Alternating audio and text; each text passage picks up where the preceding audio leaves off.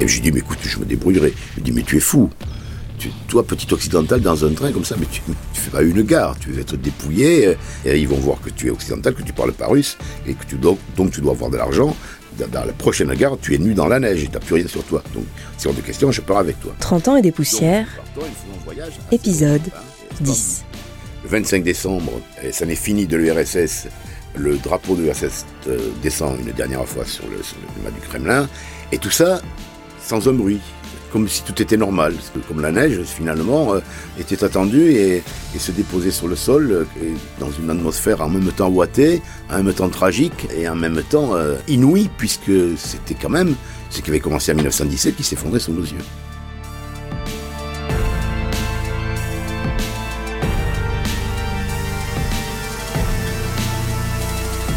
Décembre 1991. Après sa dernière visite en Russie, 20 mois auparavant, Ivarte a enchaîné les reportages de guerre. Jordanie, Kurdistan, Irak, Yougoslavie. Mais lorsque l'URSS officialise sa dissolution, il s'envole à nouveau pour Moscou, où les derniers espoirs du communisme viennent d'être balayés.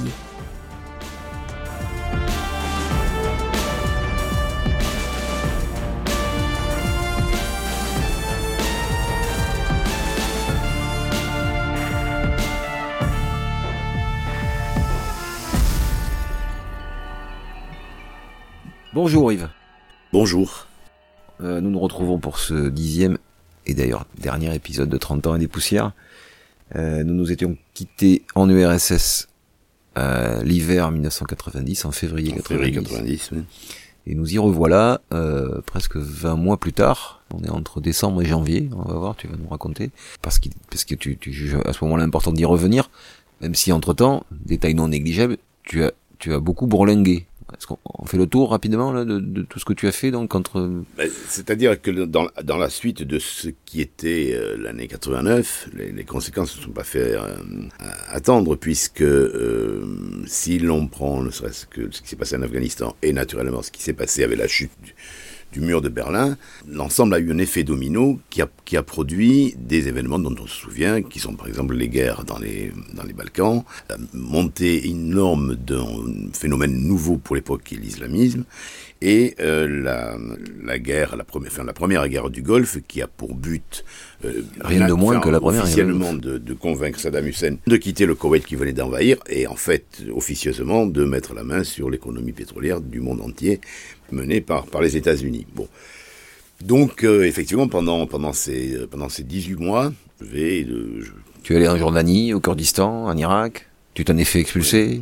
En Irak, enfin, dans l'ordre, euh, j'ai dû commencer par euh, essayer de rentrer en Irak en août 90, euh, donc je suis resté en, Jordanie.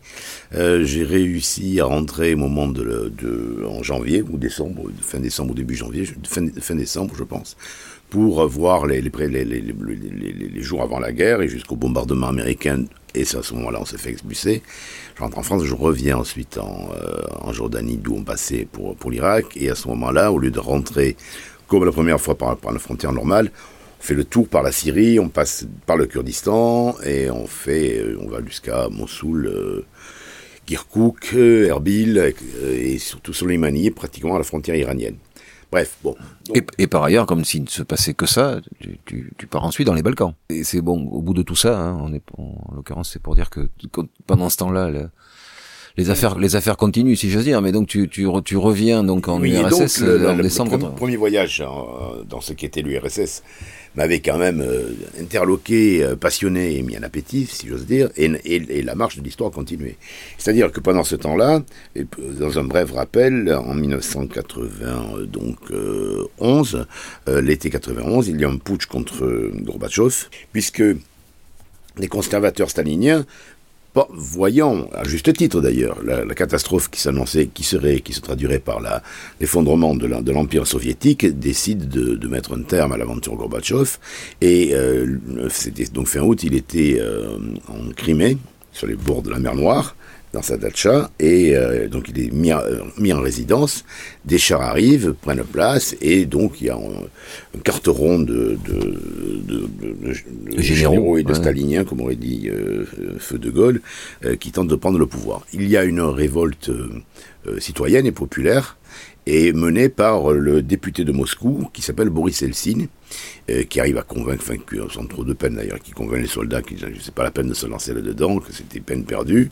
Les, naturellement, l'ensemble des, des, pays euh, de la communauté internationale euh, font savoir qu'ils voient ça d'un très mauvais œil. Bref, le push se termine par, comme, il avait commencé d'ailleurs, par une espèce de farce entre trois séniles et un ivrogne. Et, euh, et revient au pouvoir, sauf qu'il revient au pouvoir totalement déconsidéré. Et là, on assiste à une, une avec une rapidité fulgurante euh, à, l'effondrement total, donc on voyait venir, euh, et surtout qui était prévisible, de, de l'Union soviétique. C'est là que tu arrives, donc en, en décembre, tu arrives dans ce contexte-là, donc tu sens que Gorbatchev, c'est fini. C'est probablement fini, puisque Eltsine est en train de prendre une dimension inouïe, et surtout, il va y avoir un changement, l'Union soviétique se, se, se, désavoue elle-même, c'est-à-dire que le Soviet suprême vote la fin de ce qu'il était. La fin de, l'Union des républiques socialistes soviétiques. Ah, oui, et, surtout qu'il représentait lui-même. Donc, euh, il se suicide en direct d'une certaine façon.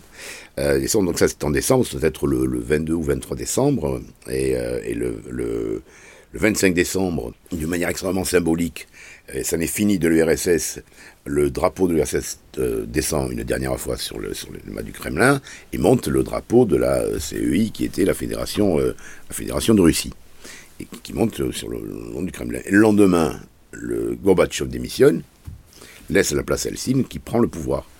Et tout ça sans un bruit, comme si tout était normal, comme cette, cette lente chute, cette, euh, comme la neige finalement, euh, était attendue et, et, se déposait sur le sol euh, dans, une, dans une atmosphère en même temps ouatée, en même temps tragique et, et en même temps inouïe, puisque c'était quand même ce qui avait commencé en 1917 qui s'effondrait sous nos yeux. Ce qui est inouï, c'est ce que tu décris là, donc dans ce laps de temps qui s'est parté de visite, hein, les 20 mois, c'est que ce que tu ce que tu avais un, peu imaginé, on va dire, 20 mois plus tôt, là, tu le vois se concrétiser de manière. Enfin, oui, c'est-à-dire que l'état de décomposition dans lequel on avait. le dégel, le dégel a fait. Euh, est allé au bout. Voilà. Et, et, donc a amené à cette situation de fait où l'Union soviétique se désagrège euh, sans heurts, sans, sans mort, sans, sans, sans et passe à notre stade qui va recouvrir en fait une violence bien plus larvée, qui est une violence qui, qui sera faite au peuple soviétique, au peuple russe qui n'est plus soviétique à ce moment-là, depuis le 25 décembre donc, mais c'est une immense violence. Et donc je, je voulais assister à cette, ce changement de euh, ce changement d'air euh, qui finalement mettait un terme à ce, ce qui m'avait passionné pendant euh, deux, ans, puis depuis 89, et, et, donc je suis à Moscou à ce moment-là. Et je suis à Moscou, dans un Moscou qui a quand même beaucoup changé. En 18 mois, le changement est énorme. C'est à ce moment-là que tu retrouves ton mafieux géorgien? Oui, alors, oui, donc je, je, je, je reviens parce que les hommes, les hommes n'avaient pas changé. Il y avait toujours euh, Sacha qui me, servait de guide, euh, qui m'avait présenté notre, euh, notre gars qui s'appelait Piotr, qui était un type remarquable, qui, qui, qui m'accompagnait parce que Sacha avait trouvé du boulot entre-temps. Donc l'étudiant que j'avais connu, l'étudiant universitaire, s'était reconverti dans les affaires. Enfin, les hommes restaient, tout changeait. Et je retrouve surtout Sergueï, euh, donc euh, qui était, euh, qui autrefois était donc officiellement, il était directeur d'un grand centre d'alimentation. En fait, il, avait mis tout ça en coupe réglée. il faisait partie de ce qu'il nommait pudiquement l'organisation et qui était ni plus ni moins qu'une mafia. Et donc, il a réalisé son rêve entre temps, pendant ces 18 mois. Il a converti deux de ses rêves. Deux, les deux rêves. Au moins deux de ses rêves. rêves. Donc, premièrement, il a pu acheter avec euh, des dollars qu'il a réussi à, obtenir sa Volvo grise blindée. Donc, il est, fier, comme c'est pas possible. Il a un chauffeur, ce, qui change. Euh, il n'avait pas de chauffeur là, les 18 mois auparavant. Et surtout, il est allé, euh, il est allé à New York. Et donc je lui dis, alors Sergei... Avec l'idée d'y rester au départ Non, non, il voulait voir, il voulait voir New York, il rêvait de voir New York. Et alors je dis alors Sergei, c'est euh, comment comment tu as trouvé euh, les États-Unis, New York, tu as aimé? Il me dit j'ai détesté. Ah je dis ah bon pourquoi? Parce que tu, tu fondamentalement tu restes communiste. Il me dit pas du tout. Il y a trop de flics.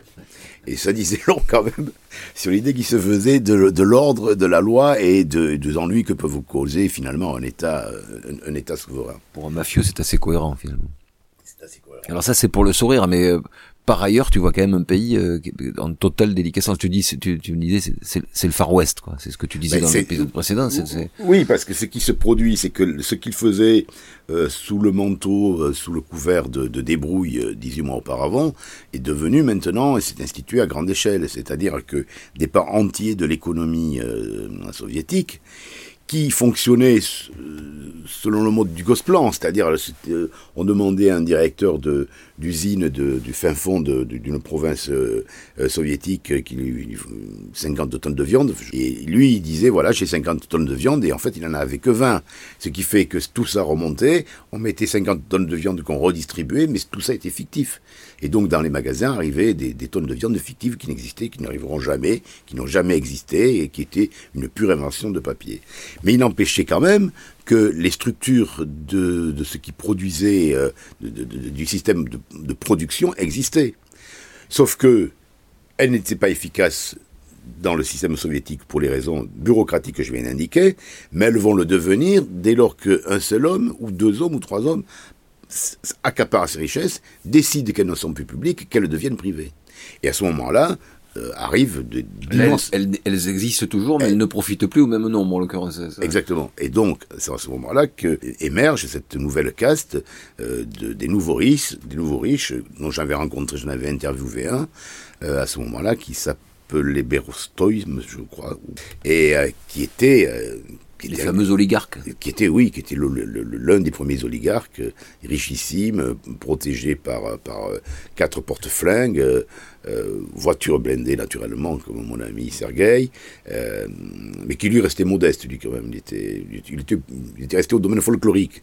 Les autres ils étaient passés au domaine industriel. C'était c'était absolument hallucinant. Et, et donc, l'ensemble de, cette, de, de ce, de ce vieux pays a été mis en coupe réglée par quelques-uns. Et ce que l'on voyait, ce que l'on pressentait euh, 18 mois auparavant, c'est-à-dire euh, ce sorte de, méfiance, de ressentiment par rapport, par rapport à l'avenir, euh, éclate au grand jour. C'est-à-dire que les Russes, à ce moment-là, euh, le peuple de le, le peuple russe euh, s'aperçoit qu'il est grugé, que le mirage capitalisme et l'ultralibéralisme est un cauchemar absolu, euh, qui ne ça, il a mis moins de deux ans à, le- à le voir. ben, quand on vous quand on vous prend on toute vous la pille, production industrielle, qu'on vous pille et que ça ne profite qu'à quelques-uns, là c'est clair.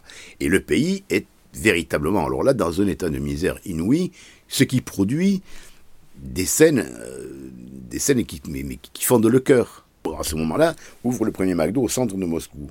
Mais alors, je le donne en mille. À quoi, ser- à quoi a servi illico le premier McDo de, de Moscou à faire du marché noir? C'est-à-dire que les gens faisaient la queue pour aller acheter un, burger un- et le prenaient, enlevaient la viande euh. et vendaient la viande au marché noir.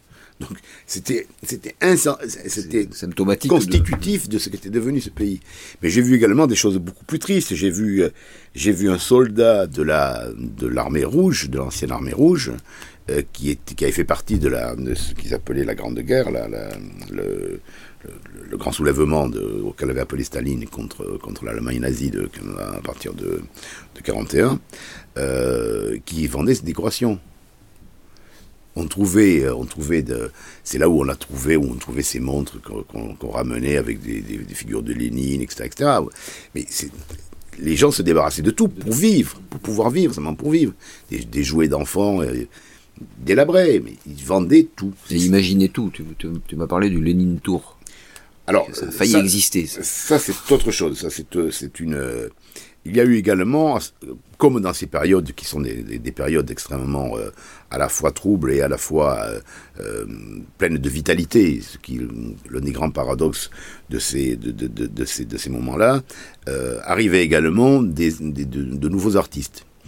Et celui euh, que j'évoquais était euh, lui aussi fils d'un apparatchik euh, de Moscou. Donc il avait jamais il avait connu- pas connu la misère et ni vraiment ni, la- faim ni ni la misère de la rue. Et donc il avait il avait été l'un des premiers promoteurs de celui qui avait fait venir les premiers groupes de rock, les véritables de rock américains en Russie.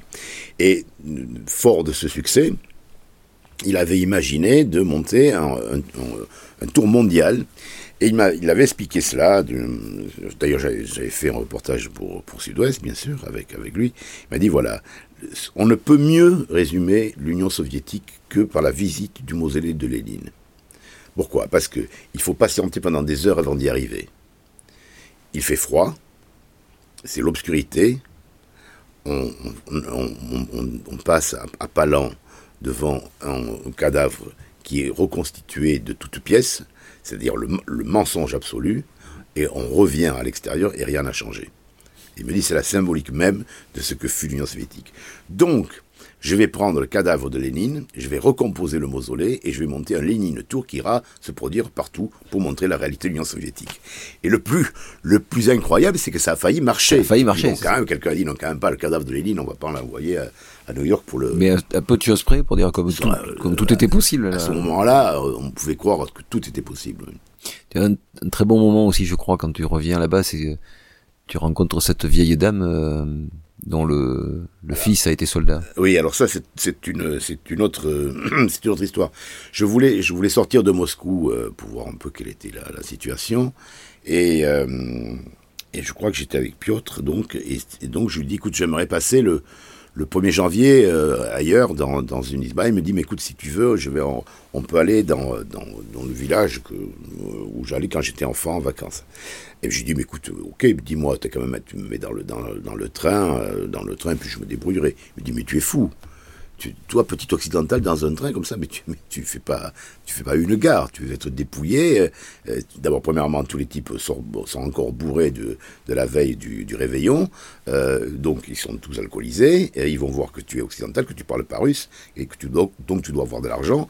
Dans, la prochaine gare, tu es nu dans la neige et tu n'as plus rien sur toi. Donc, c'est hors de question, je pars avec toi. Donc nous partons et nous faisons un voyage assez long en train, splendide. Euh, enfin, splendide et, inquiétant, parce qu'on arrive, on sort de Moscou et on voit la, misère d'une province qui est à une heure, une heure et demie de train de Moscou. Euh, effectivement, euh, des scènes d'alcoolisme, qui se disputent pour une bouteille, etc., etc. Et puis nous partons ensuite assez, assez loin avec un taxi qui, qu'il avait réservé, qui nous amène dans une campagne russe, dans une isba. Et c'était la, une, grand-mère euh, euh, qu'il avait connue enfant, euh, une babouchka, et qu'il l'accueille et qui lui, lui fait un petit, petit repas, de, enfin pour nous deux d'ailleurs, un petit repas de, premier de l'an. À ce moment-là, son fils arrive et Piotr, mon traducteur, dit, mais je crois qu'il était là en Afghanistan, il était là en Afghanistan. Donc dans un sabir miraculeux, on arrive à comprendre euh, qu'on était allés tous les deux sur les mêmes terres. Je, tu étais en euh, reportage en Afghanistan au moment où il était soldat russe en Afghanistan. Pas en même temps, mais peu de temps après. Et surtout, c'était, on était allés au même endroit, c'est-à-dire c'était du côté de,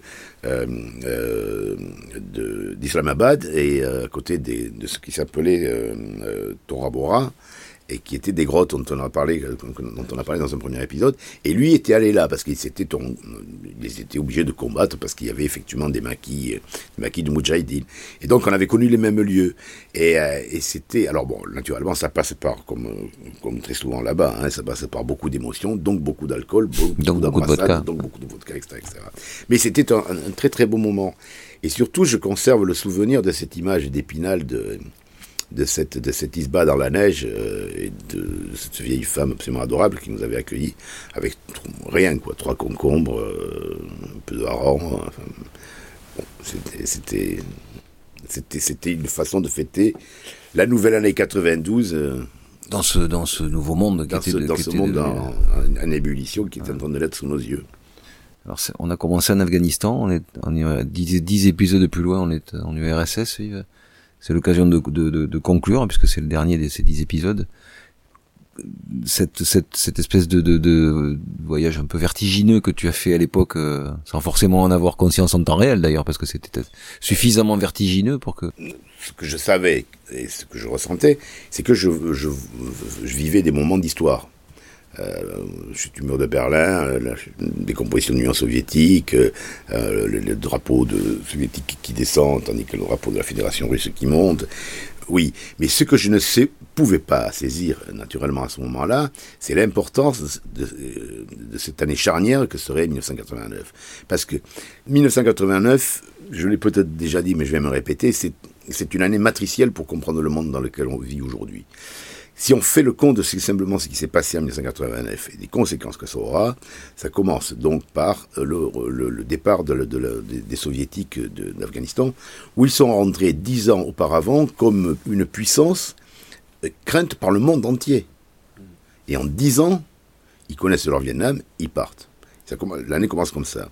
Cette année-là également, en même temps, presque, euh, presque dans le même temps, l'imam Khomeini, iranien lance une fatwa contre Salman Rushdie. C'est la première condamnation au nom de l'islam qui vient de se faire. Ce qui va ensuite engager une concurrence mémorielle et une concurrence de, de, de, volonté de puissance entre les sunnites et les chiites. Et on, toutes conséquences que l'on voit encore aujourd'hui. Cette même année-là, 89, à, son, pratiquement à ce moment-là, arrivent les événements de Tiananmen et la répression sanglante, qui permet à la Chine de se diriger vers un, autoritarisme communiste de nouveau genre, alors que l'Union soviétique, effrayée par ce qu'elle vient de voir, se dit il est hors de question qu'on puisse faire ça en Europe, et donc choisit une autre voie qui est celle du, réformisme économique, et qui aboutit à sa, désintégration.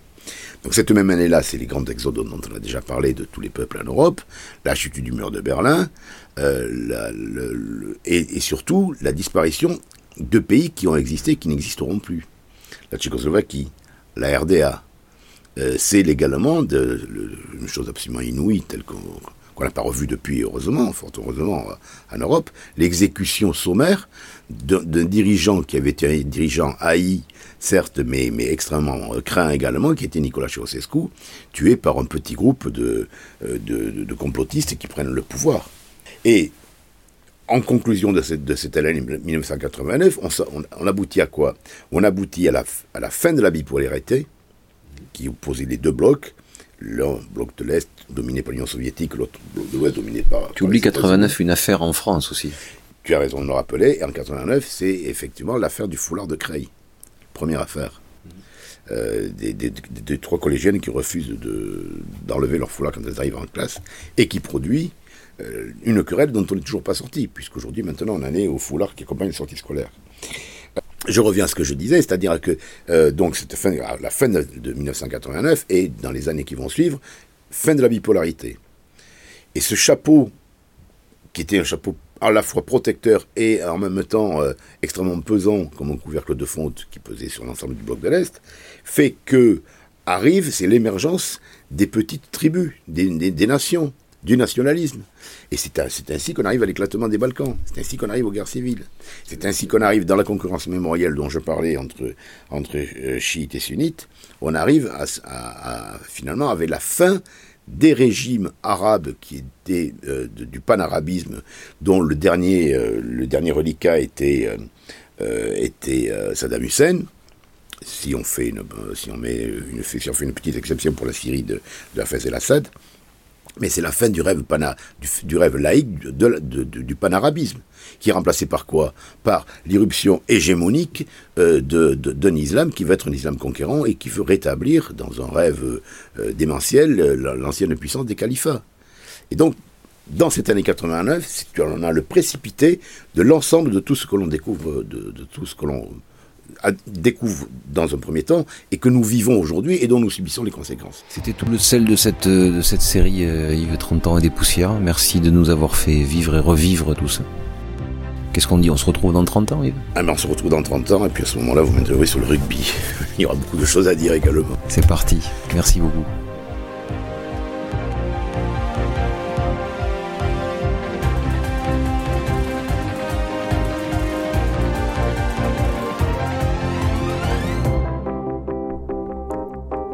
Vous venez d'écouter le dixième et dernier épisode de 30 ans et des poussières, une série de podcasts réalisés par la rédaction de Sud-Ouest. Merci à vous de nous avoir suivis durant tout l'automne. Nous espérons que vous avez apprécié ce voyage dans le passé en notre compagnie. Retrouvez l'intégralité des épisodes, enrichis de repères historiques, d'articles d'archives et de cartes, sur notre site internet sudouest.fr à la rubrique Podcast. N'hésitez pas à nous envoyer vos remarques, vos conseils ou vos suggestions à podcast.sudouest.fr. Et pour ne pas manquer nos prochains rendez-vous, abonnez-vous à Profession Journaliste sur Apple Podcast, Spotify, Google Podcast ou votre application favorite. À bientôt!